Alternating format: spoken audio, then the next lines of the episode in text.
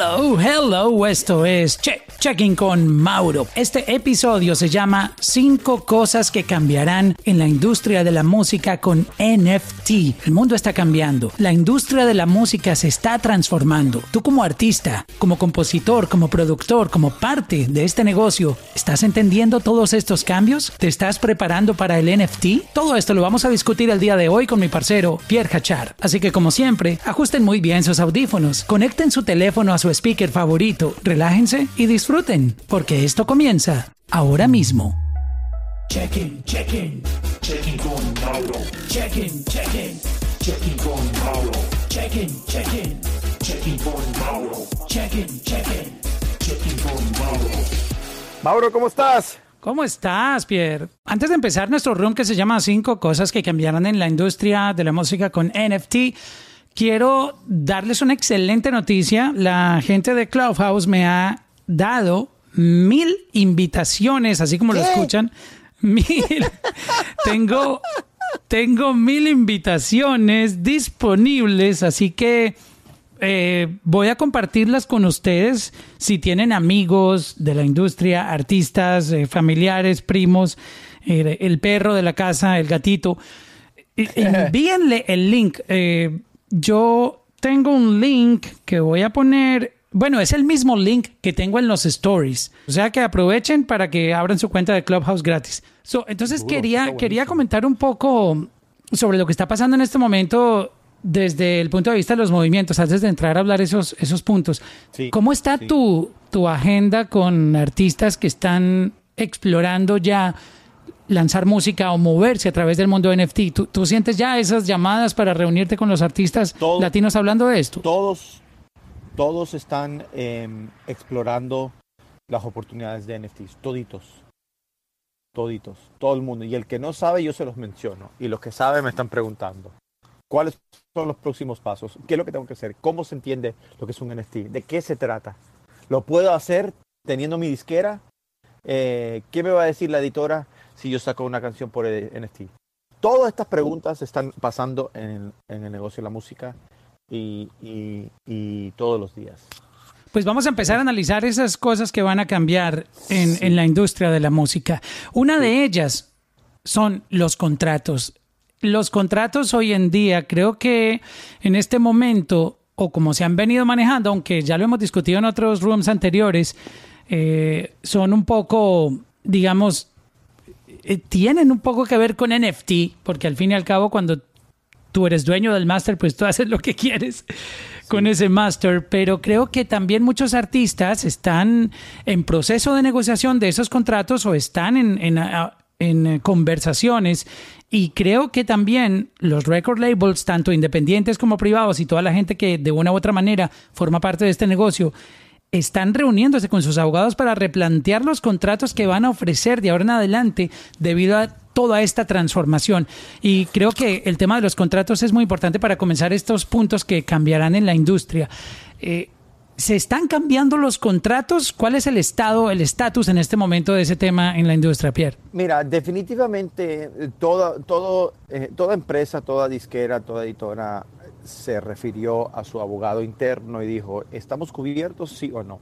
Esto ya pasó en la era digital, cuando cambiamos de los álbums digitales, eh, eh, eh, digitales CD, CD era información digital, pero era, era eh, digital en, forma física a digital en forma de MP3, ¿no? E-Waves. Y l- todo el mundo entró a cambiar o a editar sus contratos para incluir lenguaje que diga, bueno, también en el formato físico y también en los formatos digitales y le agregaron algo muy importante. O cualquier formato que sepamos ahora o en el futuro que se descubra al resultado del tiempo. Entonces la mayoría Pero de los así no se mencione, ¿se tiene que mencionar NFT en el contrato o ese término de cualquier otro medio incluye NFT? Es un medio digital y se incluye en la definición. Sí, se incluye. No lo tienes que hacer eh, eh, eh, em, específicamente. Tú puedes ser en formato físico. Eso incluye LPs, eso incluye CDs, cassettes, mini disc, DVDs, aunque, aunque eso es un físico audiovisual, cae dentro de diferentes regalías. Entonces, cualquier formato incluye, sí, sí incluye. Y los que cambiaron ese lenguaje se sienten protegidos hasta cierto punto, pero los acuerdos ahorita se están o cambiando o si no está muy claro en los contratos, lo que las disqueras están diciendo es, mira, vamos a hacer un proyecto de NFT, vamos a hacer, como el contrato no contempló esto, vamos a mantenerlo dentro del acuerdo y te vamos a dar un adelanto nuevo para estos proyectos. ¿Y qué le van a decir? Le van a decir que sí, si necesitan el dinero. Y si no, lo van a pelear y lo van a, saber, hacer ellos mismos, ¿no? Es decir, que un artista que tenga en este momento un contrato y esté en una disquera, ya no tiene que tener esa conversación con, con su disquera o cómo ellos van a poder entrar en el mundo del NFT? Si ya están en contrato no pueden hacer nada. Mm, sí lo pueden hacer, pero lo van a tener que hablar con su disquera porque su disquera va a reclamar que entra dentro de los formatos eh, eh, expresados en el contrato. Estamos haciendo grabaciones en formatos físicos, digitales o cualquier formato que resulte en el futuro. Eso es un NFT.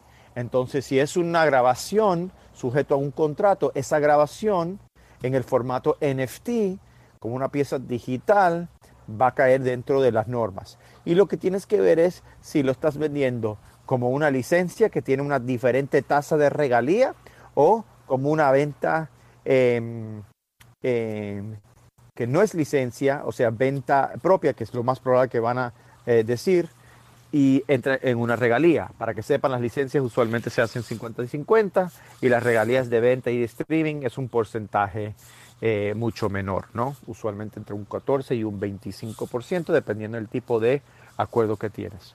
Entonces, esto es para discográficas grandes. Las independientes usualmente te hacen un net receipts, recibos netos de un 25 a un 50% después de todos los gastos pagos.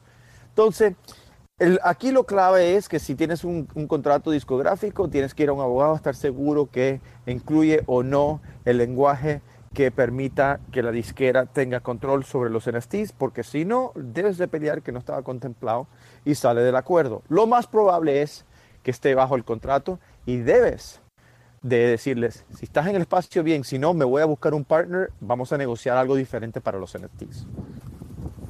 Pero imagínate este caso y me gustaría discutirlo. El artista está ya bajo contrato y lo que acabas de describir obviamente incluye que también el NFT es una nueva plataforma, por llamarlo de alguna manera, para monetizar la música. Nuevo formato. El nuevo, formato, exacto, nuevo formato. ¿Qué tal si la disquera toma la decisión y quisiera saber un artista cómo puede protegerse para este tipo de decisiones? si toma la decisión, por ejemplo, de yo no voy a lanzar esto por Spotify o por Apple Music o por las plataformas de streaming porque no estamos haciendo mucho dinero y podemos hacer más dinero por NFT.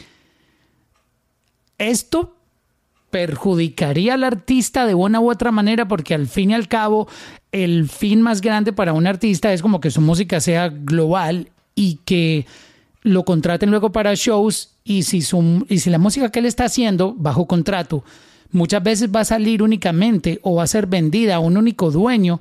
¿Cómo esto va a cambiar, digamos, esa discusión? Porque me parece interesante saber cuando se toman esas decisiones de, de que algunas canciones o un álbum completo no salga en los servicios de streaming, sino que sea negociado a través de NFT. ¿Esto cómo va a cambiar? Yo creo que está cambiando ahorita muy, muy por encima eh, en versiones como que son herramientas de marketing, ¿no? Entonces si la disquera dice, no, no lo vamos a sacar y, el artista dice, bueno, ok, listo. 24 horas antes vamos a hacer una campaña de publicidad de NFT para darle movimiento al lanzamiento, lo vamos a lanzar en todas las plataformas digitales, pero 24 horas antes vamos a entrarle a los fanáticos de verdad, que son mis fanáticos fuertes, donde van a, podemos capitalizar de dos maneras. Vamos a ganar un poquito más de dinero porque estamos vendiendo. Acuérdate que el un stream, te escuchan la canción una vez, te paga muy poco dinero versus un NFT que vendas que te puede pagar mucho dinero. Entonces, la matemática ayuda al artista, la herramienta de marketing ayuda al artista y la disquera. Y si vende mucho, los dos ganan. Esas son las conversaciones que las disqueras están teniendo con los artistas, porque al final la, la, disquera quiere market share y quiere ventas. Y el artista quiere ventas y promoción. Sí, pero, Entonces, pero mi, punto, Pierre, en eso es, el artista puede, pueden obtener dinero. Y eso está claro, que un NFT, gente hasta desconocida, se ha vuelto millonaria. Pero ¿qué tanto esto va a afectar la carrera de un artista si muchas canciones no van a ser consumidas masivamente? Es- esa es la, la pregunta que afectaría a la los realidad, artistas. la realidad es que la mayoría de la música no se consume eh, eh, eh, masivamente. La realidad es que la mayoría de la música que está en Spotify no lo consume sino un porcentaje muy pequeño. Creo que estaba leyendo el otro día que el- no hay más de 14 mil artistas en la plataforma de Spotify que van- ganan más de 60 mil dólares al año. De las millones de personas que montan música. La realidad es que es... Acuérdate que cuando tú estás en una plataforma de streaming, tu música, tú como artista y el que está escuchando tu música son todos productos de la aplicación. ¿Ok? Esto es importante. ¿Ok? La aplicación no gana ni de tu música, ni de, los, de las, de las eh, mensualidades. Ellos ganan de las corporaciones que inyectan dinero en la publicidad. En la mayoría de las veces, ¿no? Cuando tú estás haciendo un NFT, el negocio cambia de la plataforma al artista. Ahora el artista está en la raíz de vender un producto. ¿ok? Y el, cuando tú tienes un fanático cuando tienes redes sociales, no es que necesitas una red de distribución. Mauro, tú pones una promoción en Instagram, en Facebook, en YouTube y le llegas a las masas para promover tu producto en NFT. Entonces no es que no vas a poder llegarle a las masas porque eso ya no existe. Todo el mundo le puede llegar a las masas. Simplemente se va a consumir de una manera diferente. Pero en el caso de que una canción solamente tenga un dueño, esa canción se perdería de que la escuche, así sea su, su nicho No, de, de- de- de fanáticos. No, no, no, te, te explico lo siguiente. Claro, ahorita porque estamos muy joven en la tecnología. Y joven, te digo, esto ya tiene 3, 4 años, muy prominentemente en, en el mundo de la tecnología. Ahorita popularmente es que la gente está diciendo, ¿qué es esto de NFT? ¿Cómo puedo hacer una música? Ahorita es más como que eh, arte y pedazos y complementos. Porque hay una industria que todavía está corriendo, lo que pasó con los CDs. Cuando en- entró Apple Music, que ni existía Spotify o si existía nadie lo conocía, y la gente empezó a bajar música y las disqueras dijeron, ¿qué es lo que está pasando? Todo el mundo seguía empujando CDs, sí, sí, sí, sí, sí, sí, sí, sí, sí. Lo mismo está pasando, la tecnología de blockchain, créeme que va a revolucionar la música, la, la industria de la música. Está pasando, va a pasar y va a comple porque hace cosas que ahorita, o sea, resuelve problemas que están en la industria, problemas de transparencia, problemas de intermediarios, problemas de contratos, problemas de auditorías. Son muchas las resoluciones, pero va a tomar un tiempo de la tecnología como que eh, el agente eh, catch up, eh, encontrarse, encontrarse y, entender para que las, las masas adapten la tecnología. Ahorita es muy joven determinar que si en verdad puedes convertir tu carrera a nada más NFTs. Obviamente es algo nada más complemental de marketing para un artista, para una disquera.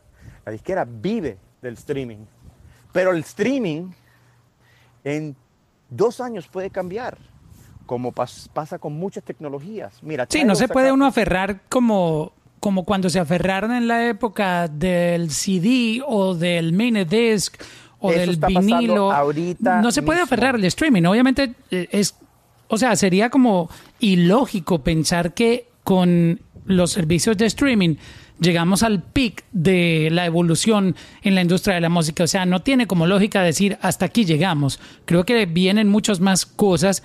El NFT es una de ellas. Quién sabe a dónde irá a parar todo esto, pero, pero sí es, sí es claro que con lo que estamos viviendo ahora, que se consume a través de streaming, a través de YouTube, a través de Spotify, Apple Music, Deezer, Amazon Music, Napster, etcétera, no es el fin. Eh, es un cambio lo que viene, pero a mí me preocupa un poco esa parte del negocio en donde el artista pueda perder exposición. Puede que lleguemos a una era donde se monetice. Me parece que estamos apuntando a que puede ser que los artistas puedan monetizar mucho más, pero yo creo que la finalidad también de, de los artistas ah, no es del todo dinero. Obviamente todos quieren vivir del arte y queremos vivir de lo que hacemos, pero creo que lo que más nos interesa es poder llegar al público.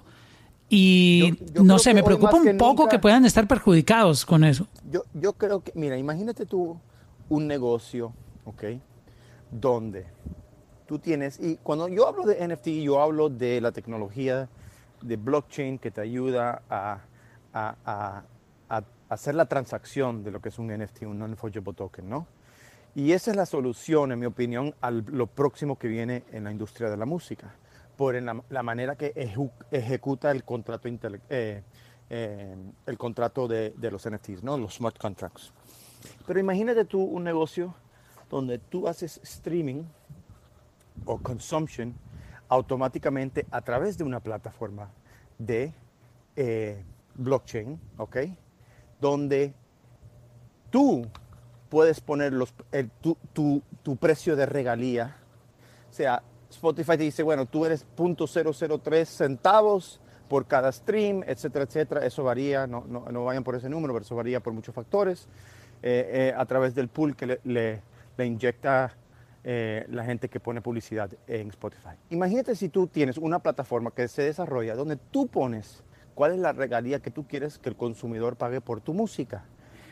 Y deja que el fanático, y está accesible a todo el mundo, open source, está accesible a todo el mundo donde tú puedas decirle y el público diga, ¿sabes algo?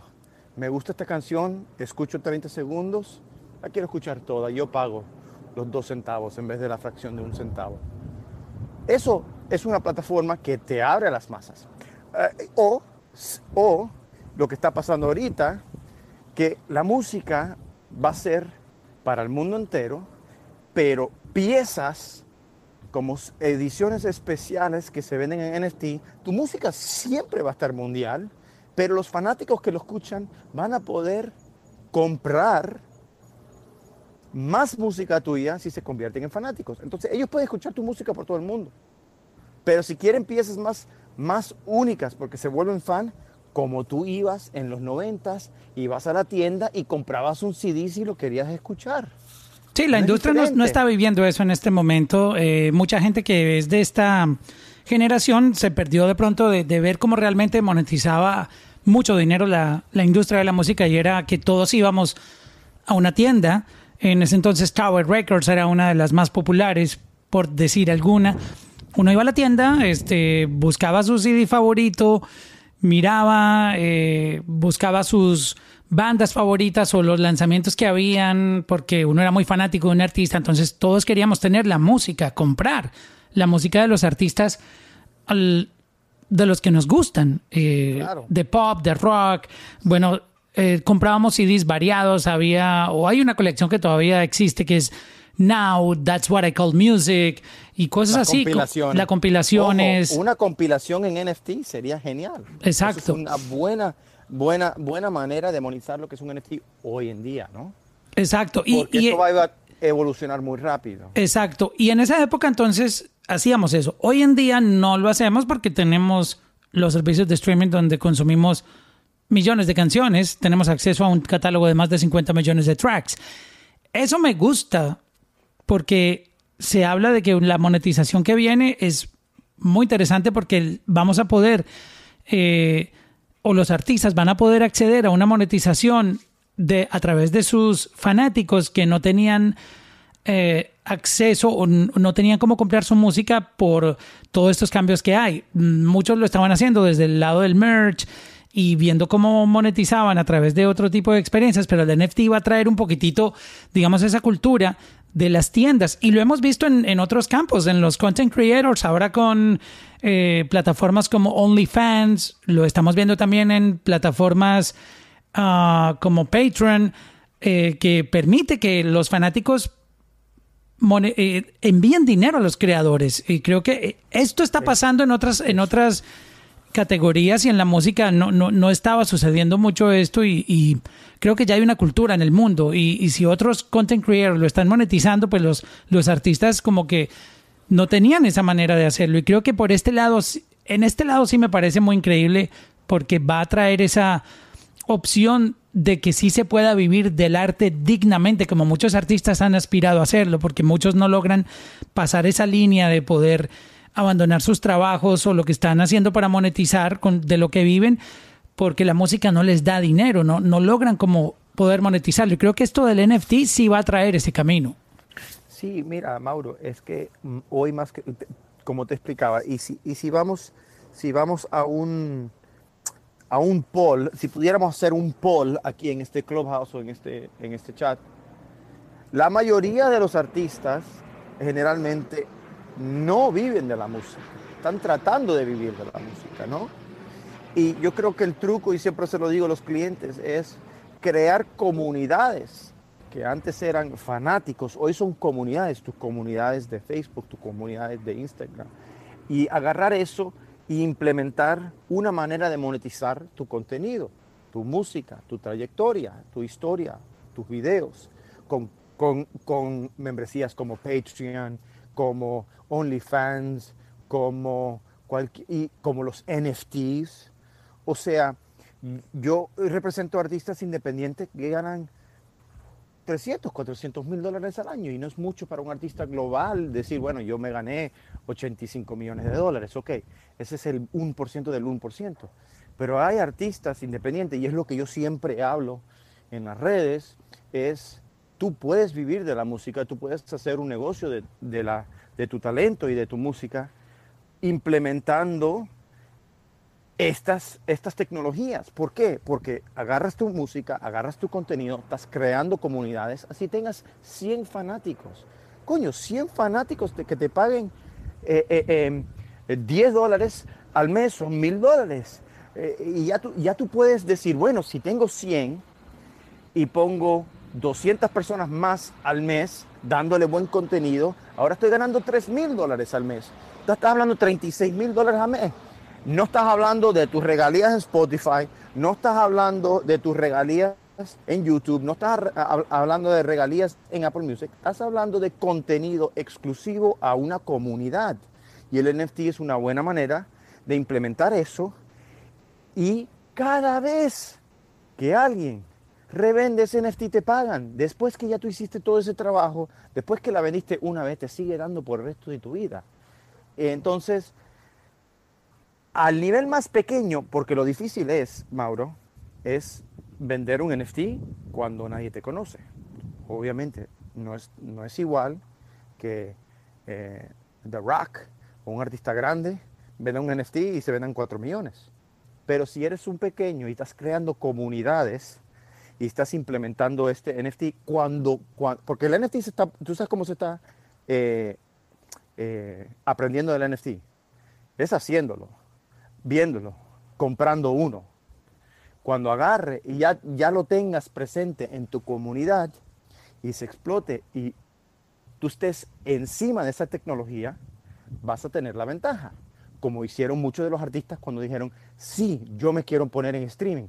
Cuando Taylor Swift duró dos años, tres años, no sé cuánto tiempo, y ella dijo, yo no voy a poner mi música en Spotify porque yo no creo en el streaming, porque no me pagan la regalía que yo me merezco, y Spotify explotó. ¿Tú sabes lo que hizo Taylor Swift? Agregó todo su catálogo. No pudo, no pudo fajarse, tuvo que entrar al negocio. Y eso es lo que va a pasar con los NFTs. Que tú no puedes pelear como artista con, con las plataformas, con los cambios, porque es, es imposible. Ese es tu, tu medio por el cual la gente te escucha. Creo que eh, es un poco confuso este tema y a mí me preocupa es el, el que se pierda esa oportunidad que tienen los artistas, sobre todo los que están firmados, porque yo me quería enfocar primero en, en esta parte, en los que están firmados, qué tanto podrían verse afectados. Muchos se van a sentir frenados, especialmente si son artistas que entienden el poder del blockchain y el NFT. Claro. Se van a sentir frenados. Y es más, a lo mejor pierden el, el, el, bote. a lo mejor pierden el bote. Pero el- la manera que yo lo veo, el- el- la tecnología de blockchain en los próximos cuatro años va a cambiar muchas industrias. No solamente de la música, sino, mira, está cambiando la industria de, de- de- de banqueros, la industria de, de- de- de medicina, de la información que, o sea, si entiendes, en verdad, el que no entiende NFT, eh, eh, ni, ni- ni se concentren en lo que es un NFT. Es una pieza digital, básicamente, no física, digital original, verificable por el blockchain. Lo que tienen que aprender es cómo funciona el blockchain.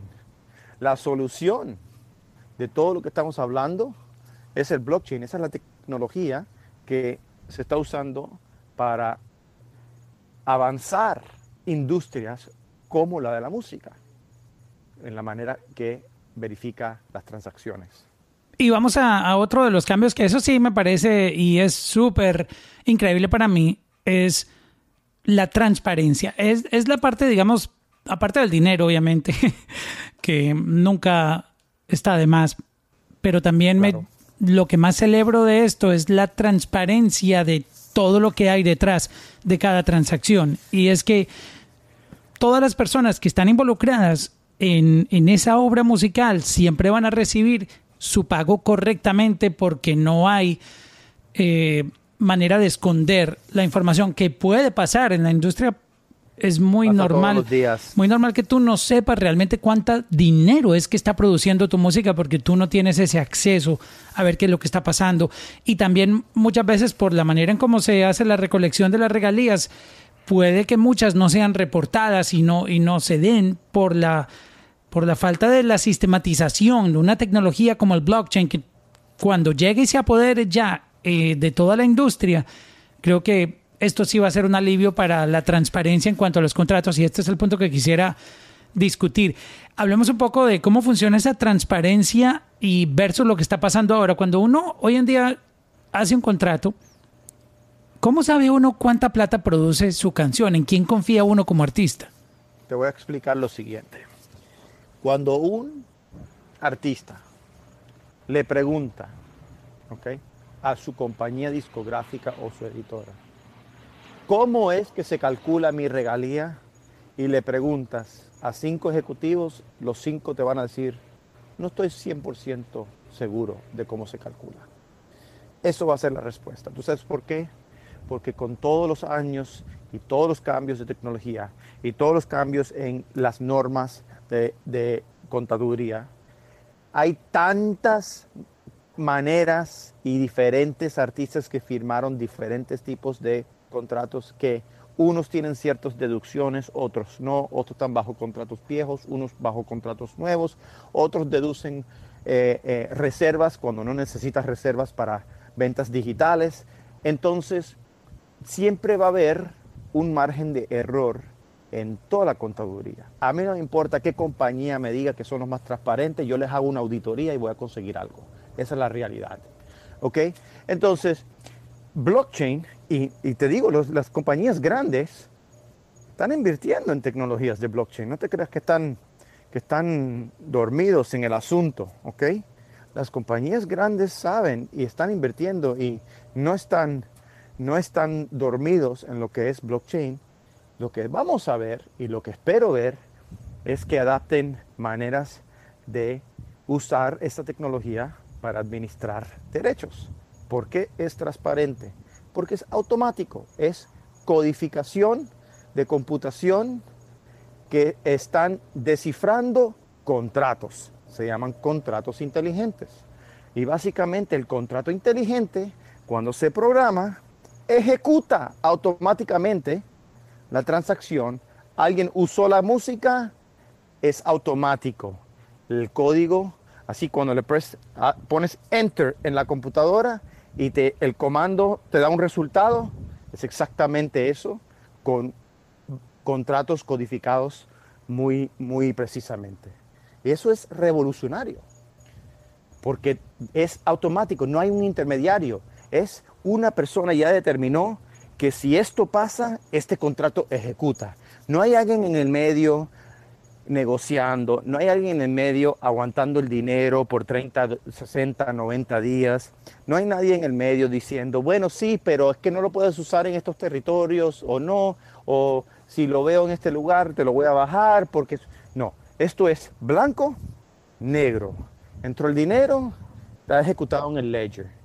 Y eso espero verlo en la industria muy prontamente no, en, no en compañías independientes, sino con los grandes también que estén involucrados en usar esa tecnología. Otra de las cosas que va a cambiar, todo apunta a que los artistas van a replantear su manera de hacer sus próximos movimientos y parece que la independencia va a ser un gran camino, aunque no está de más considerar trabajar con un record label, porque obviamente todas las oportunidades siempre hay que explorarlas en la mesa, eh, mucha gente le tiene pánico a los record labels o a los deals, pero no son tan malos cuando tú eh, sabes lo que estás haciendo. Vienen oportunidades para que los artistas tomen control también de lo que va a pasar con, con su música y los que están viendo que los que tienen contrato o están bajo contrato, que están un poco maniatados o no, no van a poder hacer esos movimientos de NFTs que, quisieran hacer porque sus contratos no se lo permiten, creo que va, a frenar también muchísimo las ganas de que muchos artistas que esperaban una, una oportunidad con un record label replanteen su estrategia y sobre todo si están a punto de estallar, porque estos artistas que ya saben, analizando la data de que con sus canciones está pasando algo, de que la música está funcionando, de que cuando analizan todos esos números, todos los números en sus eh, plataformas sienten que viene algo grande, eh, eso se van a cuidar mucho de hacer los próximos movimientos porque saben que viene un cambio y si hacen un movimiento inadecuado y firman y se meten en un contrato que no sea el, mejor para su carrera, esto los va a afectar, sobre todo en, los cambios. Eh, a mí me asustan mucho los cambios porque siempre hay muchos artistas que se los traga eh, un hoyo negro. Eh, pasó con la era del streaming. Conozco muchos artistas de la época que venían vendiendo CDs físicos, que vendían cientos de miles de copias y les iba muy bien en las ventas físicas. No entendieron cuando llegó el streaming y quedaron completamente desaparecidos de la industria por no entender cómo funciona. Y este es un momento clave porque si tú no entiendes el NFT y el NFT llega y comienza todo a funcionar de esa manera y tú llegas tarde, vas a verte muy afectado. Entonces creo que eso es un movimiento que los artistas hoy en día están considerando y es la independencia. Me parece que es una, una opción que están considerando muchísimo para todos los cambios que se vienen.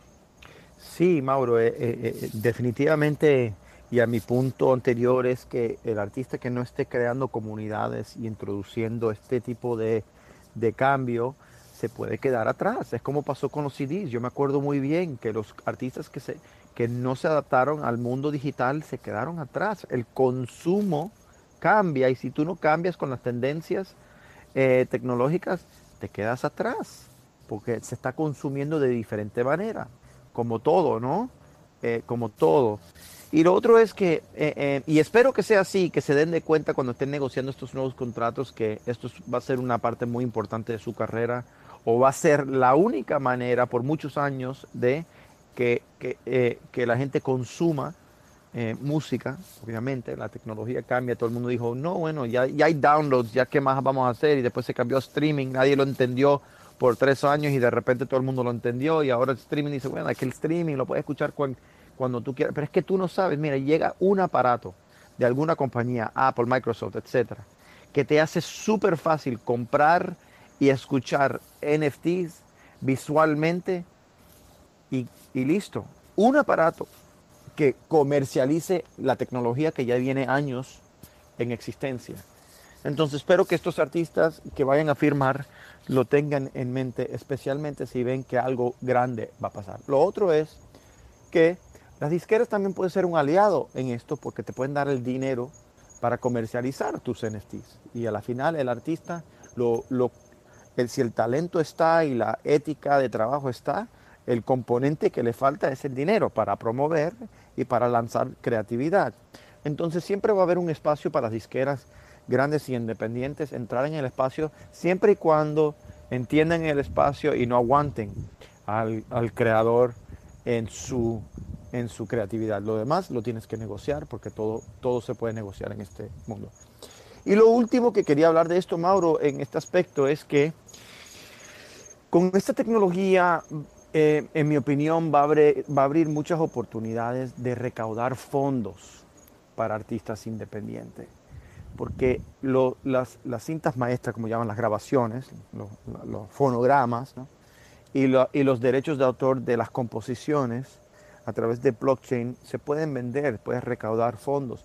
Hoy en día, para que la audiencia sepa, eh, em, los que no saben, los catálogos, la mayoría de estas compañías, o muchas compañías, vamos a decirlo, firman artistas o compositores, tienen el 100% de los derechos, el 50% de los derechos, el 25%, no importa, los derechos que tengan, que tengan firmado, ellos los agrupan le dan un cash flow a los 5 años, 10 años, dicen, bueno, todo este catálogo de estos derechos nos está generando esto, y lo venden, venden eso.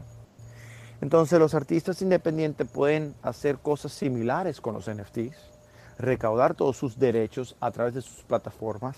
En 5 años ya tienen un cash flow porque el NFT que vendieron hace 5 años, todos los años lo revenden y le da una regalía. Ya puedes predecir, ¿ok? el cash flow que tú tienes como artista. Y tú puedes decir, listo, ahora que tengo todos estos derechos y todo está en el mercado a través del gateway vendiéndose, yo voy a vender todo mi catálogo por 5 millones de dólares y lo voy a hacer con una subasta a través de un NFT. Entonces, esto es una gran manera, yo sé que es a lo mejor un poco avanzado pensar que esto va a suceder, pero va a suceder y el independiente puede programarse para hacer ese tipo de transacción sin un intermediario, ojo. Entonces es muy poderoso para recaudar fondos o decir me- préstamos. Tú puedes agarrar préstamos sobre el cash flow que te da un NFT. Porque tú puedes predecir, claro, mucha gente aguanta el NFT y no lo revende, pero con el tiempo tú puedes hacer un averaje de lo que tú ganas haciendo NFTs y pe- pedir préstamos en vez de firmar tus derechos. Yo lo hago siempre en mi oficina. Hay compañías que te prestan dinero para ingresos futuros. Tú dices, bueno, yo los últimos 10 años me he Hay ganado- bancos de entretenimiento que hacen eso con, con los hay, artistas. hay bancos de entretenimiento, hay compañías que nada más prestan dinero a creativos y, dice, y, todo, y todo dice, bueno, yo necesito un inversionista. Ok, ¿qué estás ganando ahorita? Cero. ¿Cómo tú le vas a comprobar a esa persona que le vas a devolver el dinero? Esta es la conversación que yo tengo con todos los clientes independientes míos. Es que sin dinero yo no puedo hacer nada, yo necesito dinero. Ok, ¿cuánto tú estás ganando mensualmente, anualmente? Bueno, ahorita en 20 mil. Bueno, listo te van a dar 60 mil. En tres años tú vas a tener 60 mil menos la recuperas, el, porcentaje que le debes ahí. Ellos te van a querer, querer dar no más de 60. Es que con 60 no hago nada. Si estuvieras ganando 60 mil al año, a lo mejor te dan 180 mil. No, pero es que ¿cómo yo hago? Si, bueno, entonces todo es una financia. El inverso. Entonces, con los NFTs, en verdad, tú puedes recaudar fondos más en especulación del valor futuro que lo que puedes hacer hoy cuando no tienes ingresos y el cash flow. ¿Me entiendes, Mauro? Es un poco confuso, pero sí, sí, sí agarramos la idea. Ok, ok, ok, Es- lo dejo ahí, lo dejo ahí. Pero escuchen esta cifra. La industria de la música, eh, en un reporte, dice que genera 43 billones, escuchen esto con B, 43 billones de dólares. Pero solamente el 12% de esos 43 billones, solamente el 12% va a parar a los bolsillos de los creadores del producto, o sea, de los productores, compositores y artistas. ¿Por qué hay una desigualdad en ese pago? El NFT va a acabar con esto y los artistas van a poder monetizar mucho más porque es impresionante eh, ver estas cifras de, que solamente 12%. Entonces ahí es donde se analizan muchos casos de artistas que la gente cree que son, y obviamente se- son grandísimos por los números que tienen en streaming, que tú les ves cientos de millones de plays en sus canciones, pero su revenue no es tan grande como la gente se lo imagina desde el punto de vista del streaming, que por eso el NFT tiene esa atracción. Y es que un artista con... Hemos visto artistas eh, como Kings of Leon o Steve Aoki que con un solo lanzamiento han monetizado más de 4 millones de dólares. Que para serles sinceros, para ganarse ese dinero en streaming, yo creo que ellos nunca lo han visto en streaming. en- eh, con un lanzamiento de esos. Lo ven con adelantos. Lo ven con adelantos. Lo que pasa es que la mayoría, mira, eh, eh, no es secreto. Las compañías grandes son grandes porque eh, tienen dinero y el dinero le da poder para negociar un mejor negocio para ellos. Eso, eso está claro, ¿no? Y para llegar a ciertos niveles, muchas veces necesitas esas disqueras eh, para poner dinero. Entonces se aprovechan. Por eso es que la mayoría del dinero le va a las compañías. ¿Qué ha pasado? Con, con- con la parte digital del publishing, sí ha ayudado mucho la tecnología y la transparencia, porque cuando se hizo el cambio al streaming, los compositores no le estaban pagando, estaban, estaban pasando un trabajo muy difícil, porque todo el mundo sabe que al compositor le paga la mayoría de la regalía la ejecución pública cuando tocan la radio y ya la radio no es tan prominente como la parte digital y la parte digital no tenía bien claro y todavía no lo tiene, está en apelación, pero eso es otra cosa. Eh, eh, em, el streaming no le pagaba mucha regalía. Entonces, tú, va- tú vas viendo que las compañías de edición se han adaptado y han creado modelos mucho más transparentes. Ahora hay plataformas donde en vez de dos veces al año que te pagan, te pagan mensualmente. Eh, puedes ver las licencias en tiempo real a través de los portales. Y todo esto a causa de que la industria lo pidió y todo el mundo sabía que los creadores, los que componen la música y la composición, necesitaban ganar dinero para motivarlos para hacer más música. Entonces el negocio, el negocio estaba fallando. Entonces se pusieron las pilas. Ahorita los masters ganan muchísimo dinero. La mayoría del dinero le va a la compañía, a menos que seas independiente y tengas la suerte de que pegaste un tema grande y te mantuviste en el bote. Pero las compañías hay que ponerles esa presión si eres un creativo y entender lo que vas a firmar y tener más de un- una fuente de ingreso, no solamente streaming, sino NFTs, sino merch, sino touring, sino sponsors, sino todo lo que tú puedas hacer. Porque la realidad es, si no, todo el dinero lo vas a consumir en adelantos, no en regalías, porque las regalías, ellos usan tu regalía para recuperar ese adelanto.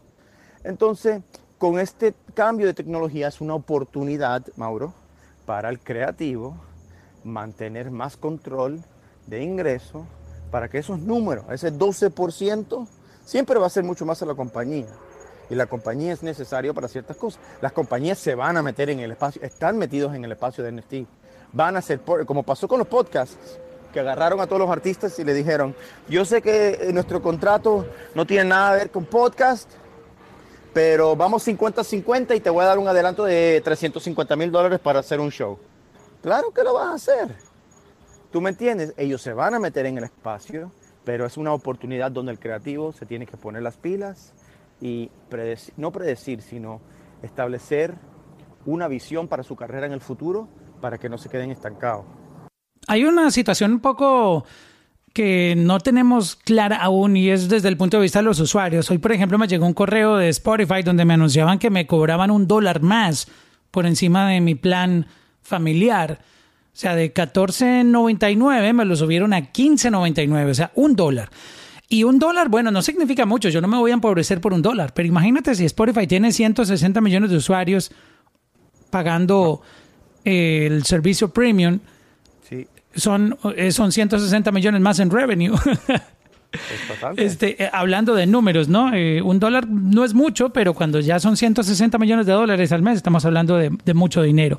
Y este es otro punto que se está discutiendo sobre la llegada del NFT y es, ¿realmente nosotros estamos pagando el valor real de lo que la música aporta en nuestras vidas. Les voy a poner un ejemplo. Cuando sale un videojuego, por ejemplo como FIFA o como eh, Mario Bros. o cualquiera de estos juegos que la, que la gente le gusta disfrutar, Warzone, etcétera. cuesta aproximadamente 59 dólares con 99 centavos. Es un, un valor altísimo, pero la gente lo, lo compra y venden millones de copias. Una canción en streaming paga una miseria. Y cuando se compra también de manera individual, son 89, a veces 99 centavos. Ya bueno, cuando los artistas tienen una, un nombre muy grande y están a otro nivel, a veces cuenta, cuesta uno con, con 19 en, en las tiendas de música, sobre todo en, en, en iTunes, que es de las pocas tiendas que hay, o Amazon. Pero no se está pagando, se está discutiendo que no se está pagando el precio real de lo que la música realmente nos aporta a nosotros como usuarios. Y el NFT, dicen, podría traer un cambio sustancial en esa repartición de las ganancias de la música y que traería posiblemente a que los creadores de, del contenido, que son los productores, los artistas, los eh, la gente que está detrás de, de una canción, pueda recibir un pago justo, porque lo que está pasando ahora es que eh, se están enriqueciendo de un lado, pero los content creators no son los que están recibiendo el dinero. Hay dos maneras de cambiar eso, Mauro. O Spotify y estas plataformas cobran más dinero y le dan mucho más a las regalías de los creadores. O si no, una canción, mira, una canción que va viral, que todo el mundo quiere escuchar, que no esté disponible en las plataformas digitales, pero estén disponibles en una plataforma de NFT, le va a cambiar el juego a todo el mundo.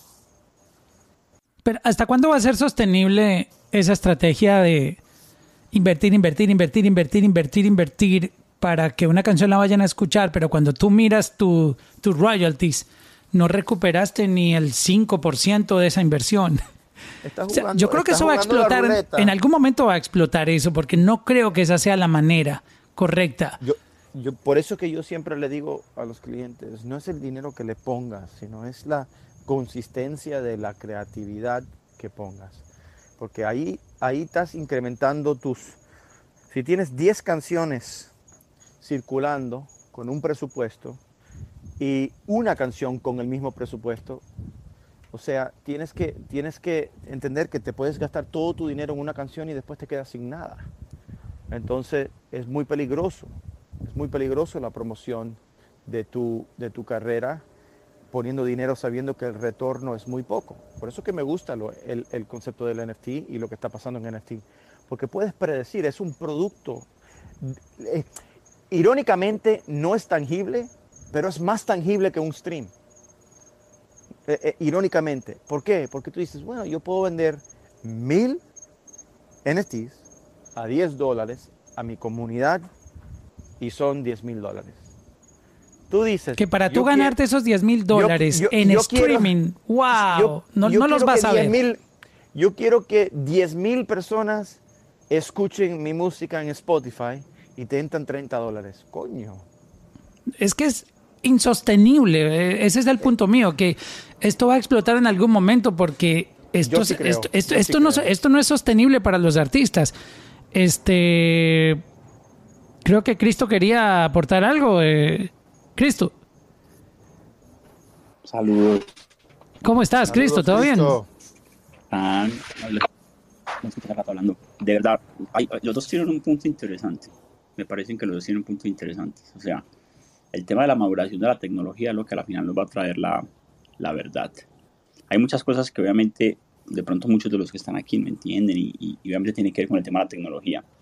Por ejemplo, el tema de los contratos, no, las comisiones no están totalmente programadas porque obviamente si tú pasas de una blockchain hacia otra o por ejemplo de OpenSea, que es una plataforma, hacia otra, las comisiones se pierden. O sea, hay un montón de cosas que hay que terminar de ajustar. Entonces yo creo que poniendo el ejemplo de que faltan cosas por ajustar, como en el tema de la tecnología específicamente, yo creo que eh, sí es cierto que esto va a ser algo revolucionario, pero faltan muchas tuercas por ajustar, y más en el tema tecnológico. Entonces, nada, sí, quería... Sí, de, definitivamente, Cristo, esto es un tema de cuatro o cinco años de ver claridad en lo que es, pero te voy a decir algo, va a pasar, cuando pase, va a pasar muy rápido. Va a tomar tiempo para que pase rápido y el que no está preparado para eso lo, eh, eh, se va a quedar atrás. Lo de los contratos inteligentes, cada, cada, cada plataforma tiene su, tiene su protocolo, ¿no? De contrato inteligente. Lo que va a pasar es que va, va a salir uno específicamente para música que va a re- resolver esto. Ya activamente se está trabajando. Los- las comisiones, acuérdate que las comisiones son los que tienen derechos y los que no tienen derechos. Entonces, los que tienen derechos van a estar incluidos en, en los contratos eh, eh, eh, inteligentes. Los que no van a estar in- incluidos es, bueno, si tienes un manager, si tienes un agente, si tienes un broker en la transacción, si tienes una agencia creativa que te está ayudando con, con la conceptualización y todo eso se hace eh, definitivamente cuando le entra dinero, tienen un derecho contractual contra ese dinero que le, pertene que le entró al creador. Eso es otro tema. Y eso estamos, a- estamos unos años a que resuelva esto a nivel global para la industria de la música, estoy de acuerdo, eso va a tomar unos años. Pero la conversación que se está teniendo y que la tecnología existe para resolver estos problemas, estamos en algo muy grande en los próximos pasos de la industria de la música, ¿no? Total, total. Estamos en eso. No, lo que te quería hacer colación es el tema de, digamos que uno tiene que ten- entender un poquitico y, y siento que, que a veces la gente peca por, por desconocimiento y no por, no por ignorancia, o sea, no porque las personas de pronto no conozcan de un tema y no tengan las buenas intenciones de, de entenderlo, realmente no, no se pongan en esto. Por ejemplo, obviamente una de las características lindas que tiene eh, los NFT es que obviamente tienen transparencia dentro de la blockchain. Y pues realmente dentro de la blockchain hoy, literalmente son solamente 35 billeteras que han sido las que se han hecho gastos más de un millón de dólares. Entonces cuando tú, los artistas, que se lo hables como los artistas que están aquí abajo, cuando ven esos números tan gigantes, no se sientan mal porque venden un solo NFT, venden un NFT de, no sé, 0.1 Ethereum o algo así. Hay que luchar, hay que entender que esto es de, de que ese tipo de personas que están haciendo esas compras son personas que tienen otros intereses. Eso es un montón de cosas profundas, más, más profundas. Pero de que realmente esto va a cambiar la industria, la va a cambiar. Hay que ver realmente cómo, cómo, cómo el tema de la interporalidad, a ver qué bridge de pronto pueden haber entre, entre unos parachains que de pronto hagan de pronto dentro de las blockchain con el tema de NFTs. Hoy tenemos un problema muy grave con los NFTs, es que si tú haces un NFT, digamos que en, en un ERC20, que viene a ser un contrato inteligente de Ethereum, y lo pasas, qué sé yo, en un bridge a otro, puedes perder exactamente ese, esa comisión que tenías programada desde el principio. Entonces hay un montón de cosas por ajustar. Es- y, y por es- y ajustar. es- eso, eso no es recomendable en este momento. Pero bueno, es más allá de lo, de, de- de- de lo que la persona común va a entender, ¿no? Lo que sí te Sí, digo no, es- lo que yo, lo que yo, mi consejo siempre para los artistas es conozcan, jueguen, como les digo yo, estos, estos de venirnos a divertirnos, si no nos divertimos, realmente aquí no, no, no tiene sentido esto, porque esto pues es para que la gente la haga feliz. Y obviamente hay un negocio muy lindo, muy interesante, pero que hay que tomarlo con mucha precaución, porque realmente esto está comenzando y hay ciertas cosas que si la gente de pronto por desconocimiento de la tecnología no conoce, pueden haber ciertas, ciertas cosas fuertes ahí un poquitico en, en- el tema de la tecnología y en el desconocimiento, pero la invitación es a que los conozcan. eh, obviamente hay un montón de páginas, hay un montón de gente dando informaciones, ustedes han dado información increíble, Pierre tiene un conocimiento impresionante en el tema legal, o sea, como que hay, hay, hay muchas personas guiando, más en el mundo de los latinos, que realmente siempre necesitamos personas que nos puedan guiar en esto para que realmente puedan empezar a, a- a- a incluirse y entender de que realmente sí, sí, sí hay un futuro bonito y que ojalá pues el futuro sea en función de que traiga cosas buenas. Esa es mi acotación. Gracias a, Gracias, a- a Cristo. Cristo, Gracias, hermano. Cristo. Eh, yo tengo con una conversación con Cristo pendiente que les voy a dejar saber eh, mañana, que, que va a estar bien interesante eh, sobre, sobre el futuro también de, de- de la música. Este, volviendo al, al tema, pierde de esta sostenibilidad, porque eh, a mí me parece, y me pongo en los zapatos de un artista, es muy duro tú a veces gastarte tus ahorros en un en una campaña de marketing buscando esos números en streaming, porque es, es lo único que, que se puede hacer por el momento como artista independiente, crecer tus números, llegar a nuevos fanáticos, pero cuando tú vas y comparas esa inversión versus lo que te devuelve en, en, en royalties, es realmente eh, para sentarse a llorar, no, no, no hay retorno. Es que este negocio se trata de... A ver, primero, nadie debe de gastar sus ahorros en, en esto. todo tiene que tener un balance. Tú no, tú no vas a ir a abrir un restaurante y poner todo tu dinero en un restaurante sin saber que ha- hayas tenido éxito con otro restaurante, porque vas a aprender en la pérdida, no en la, no en la ganancia. Es, es igual en la industria de la música, tú no puedes poner todos tus ahorros. Ahora, lo que sí tienes que, tienes que invertir en ti. Si eres un artista, un productor, un compositor, tienes que invertir en ti, tener los, los, las herramientas para que hagas el mejor producto posible, las mejores canciones posibles, para estar en el estudio con la gente correcta, para viajar, para lanzar canciones, hacer campañas, a ver, hacer tres campañas a la vez, cuál te funciona bien. Yo entiendo que no entiendo el marketing, necesito meter una persona de marketing. ¿Cuánto es? Dos mil dólares al mes, perfecto, yo necesito este experto.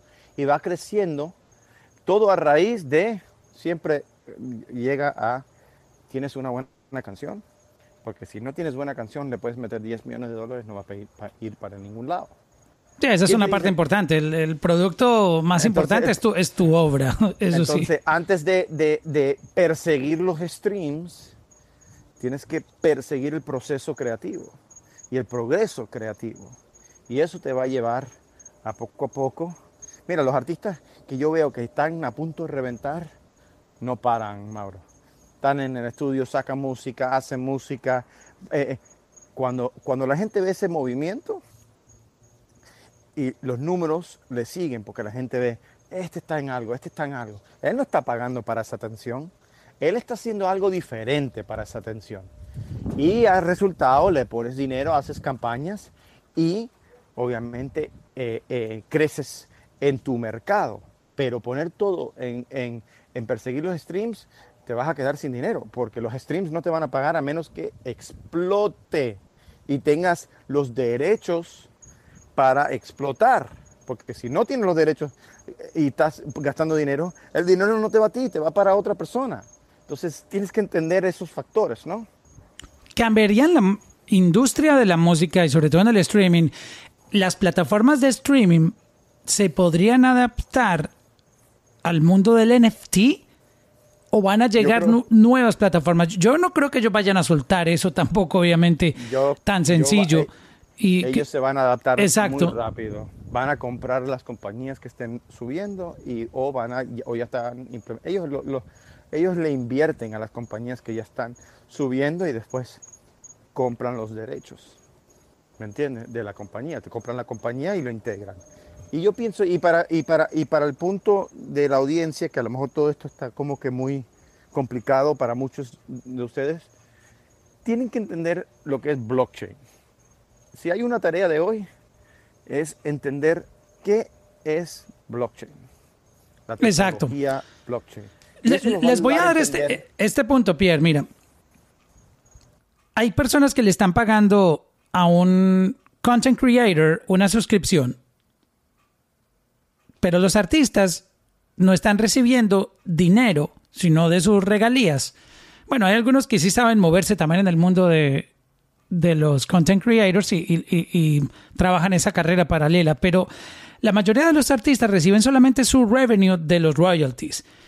Y mm, estoy imaginándome acostumbrar a esta nueva audiencia, o sea, cuan- cuando, hablamos de, de ese tema que tú decías hace un momento, de, de construir esos fans, de esa comunidad, cuando tú tienes a esa comunidad como artista, va a evolucionar todo a que esa comunidad se suscriba a ti como artista y es donde tú vas a empezar a monetizar Claro. correctamente.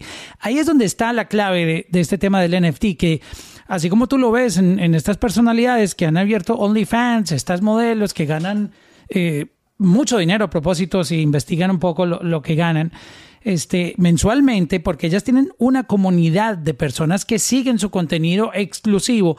Esto va a traer en la música la oportunidad de que tú logres que tus fanáticos se suscriban a ti y tú monetices directamente eso. Ahí es donde va a haber un cambio sustancial en las carreras de muchos artistas que tienen una gran fanaticada, pero con el streaming no, Es que- no reciben ese, e- ese dinero que deberían recibir. Mauro, es increíble, pero es como que nos estamos regresando a lo básico. En los años 80 y 90 y, el comienzo de los 2000, las compañías discográficas montaban lo que se llamaban fan clubs. clubs de fans, clubs de fanáticos. Literalmente pagabas una membresía y te mandaban eh, afiches para tu cuarto firmados por el grupo, te mandaban una carta personalizada una vez al año, te daban un descuento para los próximos conciertos. Era una membresía para los clubs de fans. Literalmente cuando yo leo contratos y estos contratos no los han adaptado, tienen provisiones para la disquera tiene la habilidad de crear un fan club en tu nombre, cobrar por esos fan clubs y darle ciertos incentivos. O sea, todavía manejan esos contratos de los 80s y los 90s. Sí, tan, más antiguos que el carajo, pero, pero lo pueden adaptar fácilmente y decir, bueno, yo te puedo abrir un Instagram oficial donde vamos a crear un store digital, donde vamos a darle una suscripción mensual a ciertos fanáticos a través de un Patreon, por ejemplo, o cualquier plataforma que quieran usar, donde le vamos a dar incentivo y cada vez que tú estás en ciertas ciudades, agarramos una persona que corra, que haga un takeover y, le damos free VIP. Todos esos elementos fundamentales del negocio de hace 30 años siguen en existencia hoy, simplemente están codificados en unos y ceros a través de tecnología, como lo que es un OnlyFans, como lo que es un Patreon, como lo que es eh, cualquier comunidad, pero con más control al creador, porque el creador es el que tiene el poder de hacer sus propias comunidades. Tú me hablas de OnlyFans, espero que no tengas un OnlyFans, Mauro. No, ojalá lo tuviera. No, estaría aquí. Mauro, Mauro, la verdad, la verdad, la verdad. no, no, Cristo, Cristo, Cristo, tú sabes algo que yo no sé. Dime, ¿Mauro tiene uno qué, qué está pasando? Y la verdad lo tiene a, a 29 dólares. Entonces aquí una promoción de Todos a suscribirse hoy. Mauro, Mauro, por favor, baja la tarifa y todos nos 50% off como hace. Y bueno, en, en, verdad, OnlyFans, tú puedes poner contenido exclusivo, no tiene nada que ver con una chica en un bikini, vamos a dejarlo así, ¿no? No, hay artistas que están haciendo dinero en OnlyFans. Oye, y, te voy a decir algo, OnlyFans te da adelantos para incentivar a creadores montar contenido en su plataforma para que sepas. Y, déjame decirte, son de mucho más que una disquera. Porque el, los números no mienten, es el creador directo con sus, su, comunidad cobrando 10, 20, 30.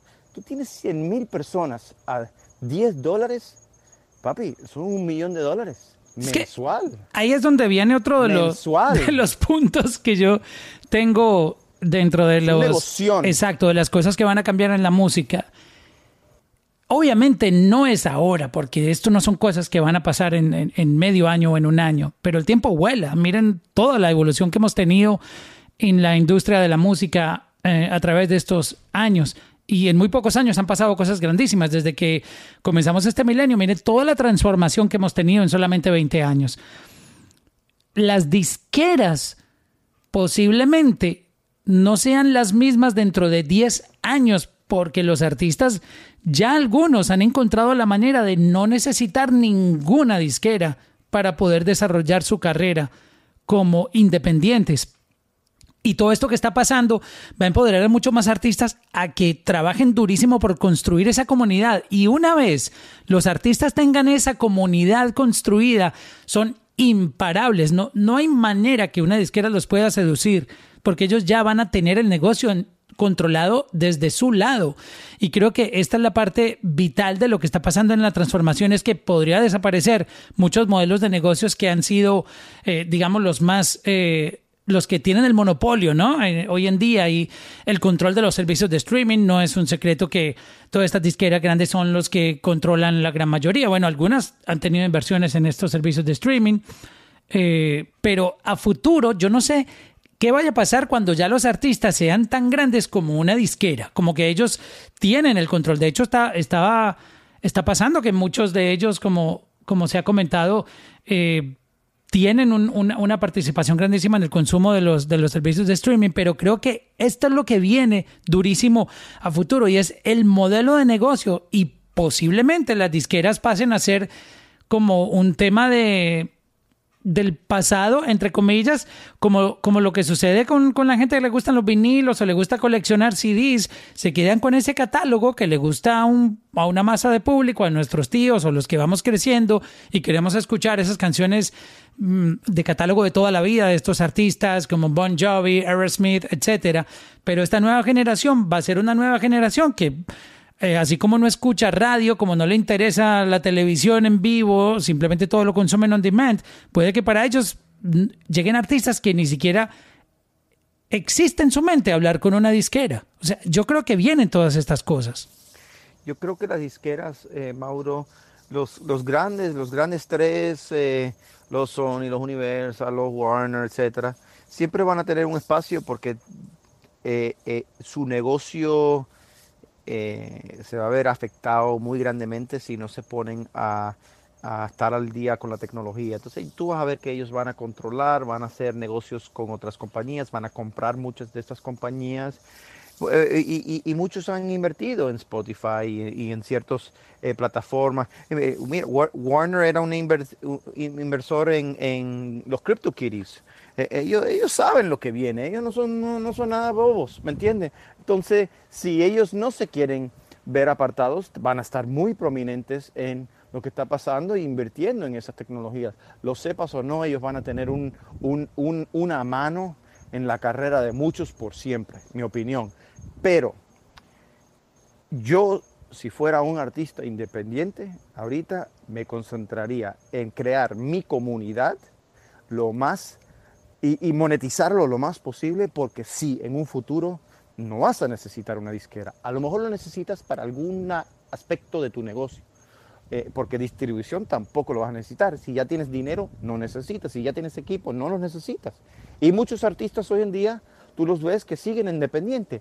Tienen alguna sociedad con una grande, porque las grandes tienen oficinas por todo el mundo. Tú no puedes estar en Asia, tú no necesitas armar un equipo en Asia, tú le das un porcentaje a una compañía que ya tiene oficinas por toda parte del mundo y ellos se encargan del lanzamiento en Asia, la promoción en Asia, etc. Entonces, por ese aspecto siempre se va a necesitar una representación global, pero va a ser más al control del creador por lo que estamos hablando. Y por otro lado, yo creo que la distribución también se va a ver afectada porque están apareciendo muchas plataformas donde uno puede someter la música directamente. Una de ellas es Audios donde tú sometes tu música directamente y, I la, love audios. y la monetizas directamente con ellos a través de token, este puedes monetizar tus fanáticos y y yo no sé si si este modelo también Uf. Atente contra las distribuidoras que realmente pueden aparecer nuevos servicios. SoundCloud es uno de ellos, que tú puedes subir tu música gratis, pero creo que están apareciendo unas nuevas propuestas como audios que son mucho mejor que SoundCloud y tú directamente distribuyes tu música con ellos, la subes a la plataforma, creas tu cuenta como artista y, y tienes una monetización muy diferente a lo que está pasando hoy en día. Cuidado con audios que vienen, vienen y nadie los ve. Vienen y nadie los ve.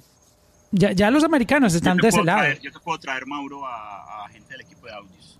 Yo hago parte de, desde que comenzaron. Entonces, Ah, bueno, yo, yo, yo, yo hablo con, palo, con, con Clayton. Si tienes otro, mejor. No, no solo con Clayton, con la gente, con, con los founders. Duro eso, claro. Yo he estado en conversaciones con ellos también porque creo que A esta mí me parece plataforma... súper importante sacar eso a la comunidad latina, Cristo, porque eso es un buen el- ejemplo de lo que está el pasando en loco- el futuro inmediato. El primer loco que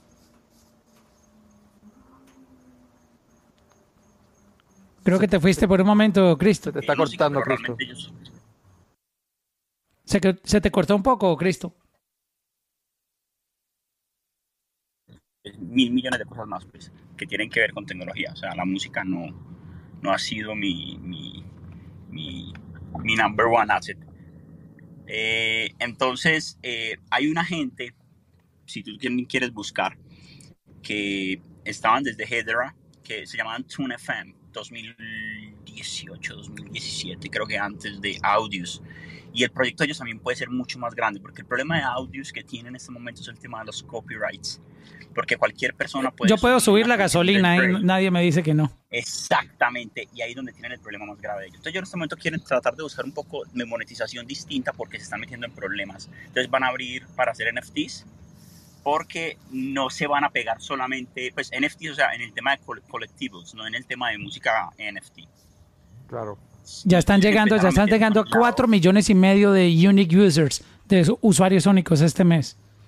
Sí, y entonces ellos, ellos, ellos la verdad tienen que cambiar un poquito su estructura de negocio porque eh, se están metiendo en problemas. Entonces ya desde arriba están tratando, creo que no sé si ya está Albera para los NFTs y obviamente NFTs pagados con audios, que es obviamente su- sus tokens, que es el, Sí. el tema de, de- de- de ellos es que solamente están en Uniswap y uno que otro exchange. Entonces realmente el tema de los audios también les atrae un poquito como de problema para el tema de monetización de, de su plataforma, pero obviamente es algo muy interesante que viene y no es el único servicio, como te dije, el de Tune FM, si quieres lo buscas Pierre, eh, es otro muy interesante también, porque viene a resolver ese tema de los copyrights, que obviamente se, se, se funciona como un, un Spotify que le paga a los, a, los, a, la- a los holders de los copyrights y al artista. Entonces es como un híbrido de los dos y puede también dar la sorpresa. Porque realmente yo creo que Audios va a ir cambiando, migrando su negocio hacia un poquitico más mix de todo, para no meterse en problemas. Sí, bueno, mira, eh, el tema de copyright en verdad también es un problema en el espacio de NFTs, ¿no? Porque ¿quién verifica que es el, el dueño original o el creador de eso? Yo sé que tienes un proceso de crear cuentas y verificación, pero también es manipulable, toda- en, en mi opinión todavía. Eh, sí, veo, sí veo el problema de audios con los copyrights, pero eso, es, es- eso siempre va a haber, mira, siempre el tema de copyrights va a ser un problema.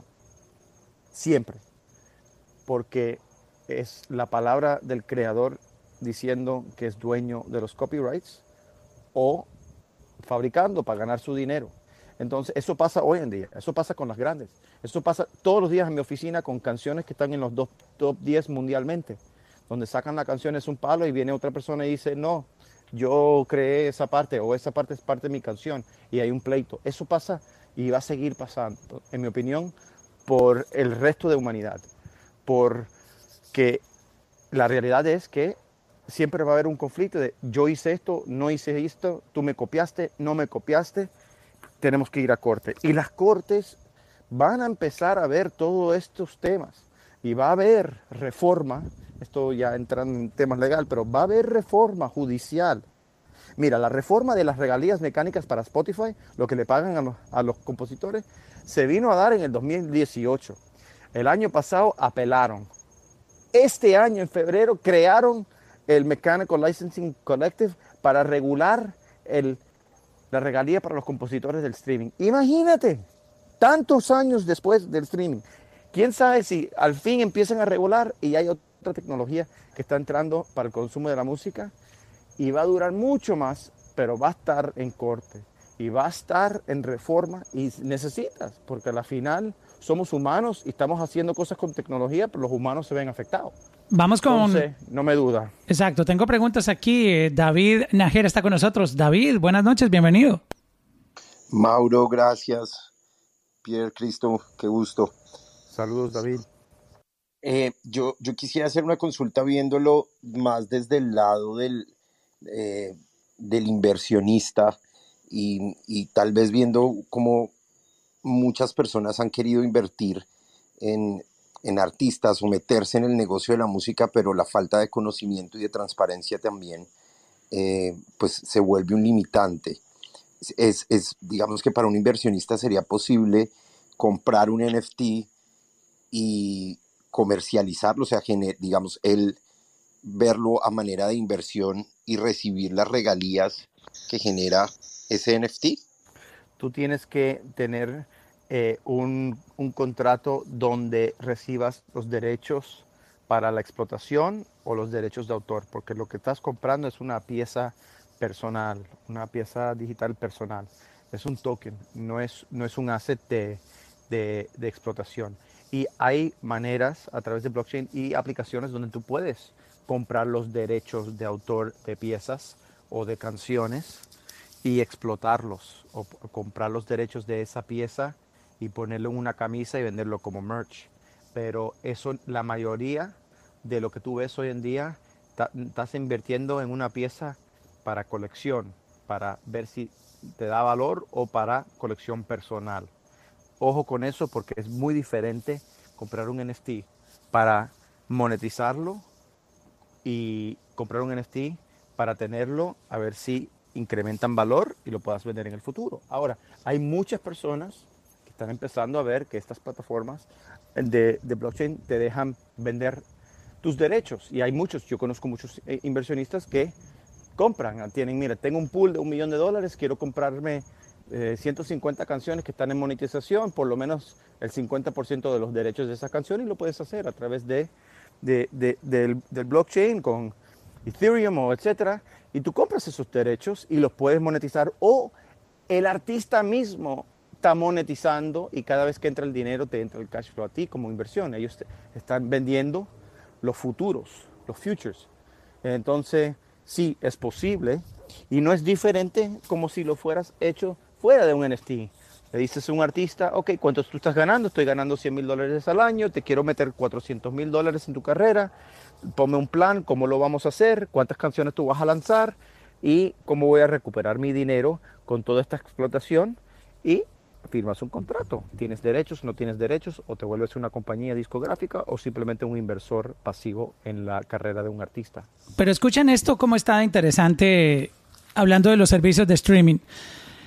Estoy enterándome que Audios tiene un eh, API abierto en donde permiten que otros developers o desarrolladores de aplicaciones alrededor del mundo puedan desarrollar sus propias aplicaciones de música utilizando el catálogo que está dentro de Audios, dándole obviamente el acceso para que el resto de los developers que crean otras aplicaciones puedan también tener sus propios, entre comillas, servicios de streaming, pero vía eh, esta nueva modalidad también de, token de, que ofrece audios. Yo siento que, que van a pasar cosas. Eh, miren, por ejemplo, eh, esto que está pasando aquí en Clubhouse.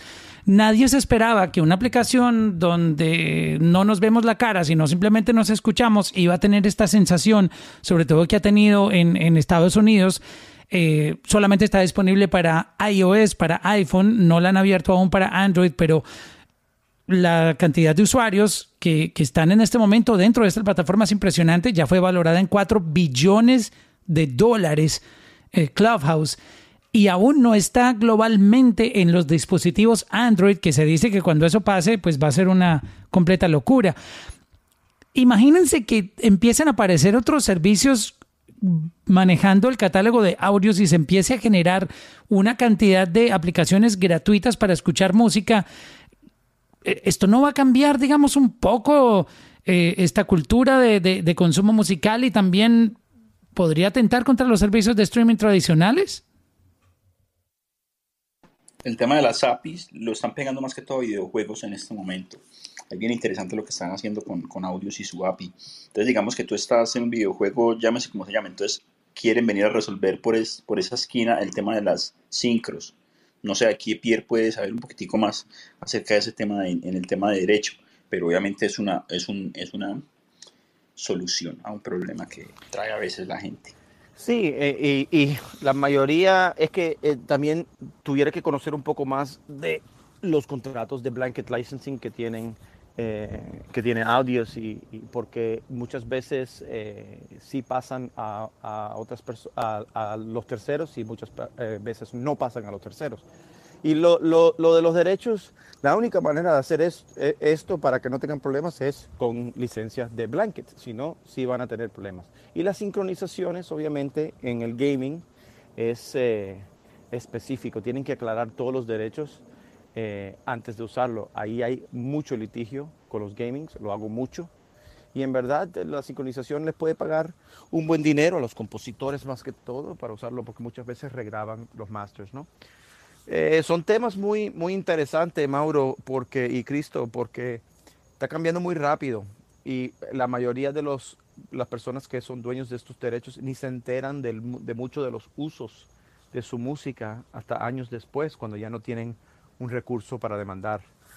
Y pues puedo ver por qué Audios tiene problemas de copyright, ¿no? Porque es que está pasando muy rápido. Casi todos empezaron con ese mismo problema, ¿no? Es- Hay, hay, Toditos. hay, todos. hay, hay algo que me tiene a mí hace dos semanas con la cabeza grande y es un pro- proyecto muy bonito que obviamente tiene otra finalidad, pero se llama Proof of Humanity. El tema de las blockchain o el tema en el que crecen las blockchain tiene que tener proof of something la mayoría. Proof of eh, work, proof of stake, proof of eh, storage, como hoy en día unos, unas, unas cripto.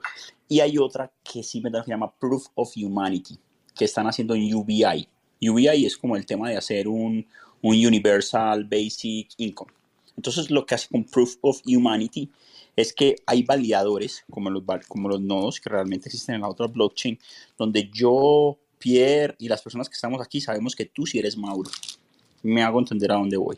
Entonces, este, esto puede llegar a venir a resolver un problema con el tema de los NFTs y con todo este tema, porque realmente el Proof of Humanity va a permitir con el tema, por ejemplo, de saber quién hizo una canción primero, cómo nació la segunda, cómo nació la tercera dentro de la blockchain general. O sea, esto sí que está en pañales. Qué duro esta vaina, claro. Eso Esto está comenzando. Queda lo- puesto el trabajo que hizo el compositor, quién, quién creó el demo, quién hizo este cambio. ¡Wow! Y eso se hace con Proof of Humanity. Y, co- y con mi perfil, exacto, que está conectado a mi perfil de creador. Exactamente. Entonces viene, viene ese tema de tokenizarnos nosotros como personas. El, el, el basquetbolista Manu Nijoli, creo que él es argentino. Él creo que esta semana se, se creó en, en la blockchain y te dan un, un número, te dan un 0x, ta, ta, ta. Ya estás dentro de, de Ethereum específicamente, en el Proof of Humanity. Pero es interesante ver eso porque ya empezamos a ver el tema de cómo validamos nosotros como seres humanos algo que sí es. Entonces todos sabemos cuando una canción está en YouTube pirata y vamos a poder todos saber que esa canción no es la original, es la pirata y no tiene por qué estar. La blockchain lo va a entender y van a haber validadores que van a hacer que eso se baje. O sea que yo, yo tengo que crear mi cuenta con mi wallet. Pues métete, Proof Sí. of Humanity. Sí, ahí, ahí lo tengo. investígalo. Y, y con, con mi wallet de Ethereum puedo, puedo crear mi cuenta. Y te Conectarla ahí. otras personas. Es impresionante. O sea, es, es, es- te vuela la mente. Es, es- Sí, no, está- es que hay que estudiar, ya, hay que tomarse el tiempo y, y leer bastante porque estamos viviendo momentos históricos. It's amazing. Technology will change every industry we know ahora. Va a cambiar todas la las industrias que conocemos. De, de, de, de gobierno, de inmigración, de, policía. Identidad. De identidad, bancarios, lo que está pasando. Ya no te van a poder estar robando la identidad así tan sencillo, eh, tu social Sí. security y todo eso. Y, y- y no sé si ustedes saben, pero eh, hablando de Proof of Humanity que dice Cristo, eh, em, en verdad el gobierno usa esta te- tecnología en diferentes formas. O sea, tú vas, si, cada vez que tú entras en un país, ellos saben con quién tú estás conectado, con quién tú te viste hace dos semanas, en, ciertos territorios más que, que otros por la tecnología, ¿no? Pero, por ejemplo, si te captan caminando en Nueva York al lado de una persona y eso te va, esa- esas dos imágenes te reconocen y va para la eh, base de datos del gobierno, cuando tú entras a inmigración saben que esa persona es tu amigo y tú nunca has estado con esa persona sino una vez en los últimos cinco años. Te va creando una red y saben con quién estás vinculado y con quién no. Cuando tú entras a cualquier país, yo sé que más allá de esta conversación, pero ah, eh, hablando de lo que es eh, una web de, de verificación, los gobiernos están también usando esto. O sea, está cambiando, la tecnología está cambiando muchísimas industrias para poder implementar cualquier negocio o seguridad que necesitan hacer. It's interesting. Bueno, yo creo que vamos a tener la última pregunta. Aquí tenemos a Denis Fernando, eh, que está entrando en este momento aquí a los speakers. Hola, Denis, ¿cómo estás? Saludos Mauro, saludos Pierre, Cristo, David y a todos los que están acá conectados. Más que una pregunta, realmente es un agradecimiento por toda esta información porque definitivamente en el mundo digital eh, toda la información está a disposición, pero yo siempre he dicho que lo más complejo es saber qué estás buscando. Saber Oye, Denis, creo que estás mm, tapando el micrófono de tu iPhone. Algo. Ahora No, sí, ahora sí, Ya, ahora ya, sí. ya, disculpa, estaba en un audífono ahí medio, medio maluco. Eh, más que, un, que una pregunta, es un agradecimiento, eh, porque es que creo que en todo este mundo digital lo más importante es saber qué, eh, cómo se llama o qué es lo que uno está buscando, porque toda la información está en, en, en los buscadores y está allí disponible, pero a veces no sabemos qué es lo que hay que buscar. Y acá precisamente estoy viendo todo el tema de audios de, eh, de Tune FM, de el Proof Humanity y todos estos temas que me están volando la cabeza y quiero agradecerles por este, este bonito eh, conversatorio y por permitirnos llegar a, a esta información que a veces no es tan fácil de, de tener en tiempo real. No, no, Denis, eh, gracias a, a, ti por, por eh, entrar en el room, obviamente. Ya, ya vi que te metiste a ver audios. Luego te cuento un poco más. Eh, es interesante esta plataforma, de verdad que, eh, bueno, el propósito de este room era eso, contarles un poco lo, las cosas que van a cambiar con el NFT, también un poco eh, tecnológico, pero sí, sí, sí, creo que un artista cuando vea esta plataforma va a decir, wow, este, porque es, es realmente increíble, además que la calidad de audio que tiene es impresionante, o sea... Eh, Debo ¿esto? decir, Mauro, que yo soy un seguidor eh, acá como medio, medio oculto del trabajo eh, que viene haciendo Cristo con los artistas, he, he, he seguido su, su, como eh, la manera de, de, de promover a, a, a, teniendo como foco el tema digital y todas estas evoluciones y todas estas eh, todos estos programas que, que, día a día se van desarrollando para permitir como nuevas eh, tecnologías, no solo en la música, sino en todos los ámbitos de la vida, definitivamente me llaman demasiado la atención. Entonces, nada, gracias a ustedes por permitirnos estar cerca de esta información. No, no, no, gracias a ti, Denis. Este, y a Pierre, eh, muchas gracias, gracias, también por estar Denis. esta noche y también a Cristo, hermano, este, por compartir esta, esta conversación. Lo que busca es crear esa conciencia de que se vayan preparando para estos cambios. Básicamente eso. Si les puedo dar un consejo, porque muchos de aquí son como que, ¿cómo comienzo? Entonces, una de las primeras cosas con las que pueden comenzar es, obviamente, investiguen de blockchain, como dice Pierre, pero si son un poquito más perezosos, empiecen a descargarse de pronto una billetera que es un poquito amigable, que se llama eh, Metamask. Y empiecen a entender un poquitito. ¿Esa funciona para Latinoamérica, Cristo? Sí, Metamask es mundial. Simplemente tú para comprar NFTs, la inmensa mayoría de NFTs, que obviamente están bajo blockchain, tienen que comprarse con, con billeteras de Ethereum. Y la más amigable es Metamask. Ahí está. Sí, yo, yo, yo, yo también pienso lo mismo que Cristo. La única manera de aprender esto es haciéndolo. Eh, bajarte un wallet, obviamente, eh, y entender cómo funciona cripto, invertir en cripto, comprarte un poquito de Ethereum o Bit o lo que te interese. Hay mil, hay que eh, Cristo habló de Uniswap, hay Cardona, hay, hay, hay muchos. Y, y, y, cuando estén en, en, en, el, en la billetera, eh, van a entender lo que estamos hablando mucho más porque lo van a visualizar y eso les va a dar un, así, así tengan, mira, de verdad, así tengan 10 dólares para meter y, comprar un NFT, por ejemplo, a través, lo van a aprender, van a entender por cómo funcionan los fees, por qué hay cargos de, de, de petróleo y les va a abrir la mente a cómo es que está funcionando lo que está pasando y les va a ayudar mucho, especialmente en la música, porque de ahí viene todo lo que viene en los próximos años, ¿no? Exacto, pues Pierre, de verdad que te agradezco por estar hoy con nosotros acá y... No, a ti Mauro, por estos cuartos, que todo el mundo está aprendiendo mucho y, y, Cristo, excelente. Te voy a mandar un mensaje a ver si nos conectamos. Quisiera ver todo lo que estás haciendo tú, Cristo, a ver qué podemos colaborar.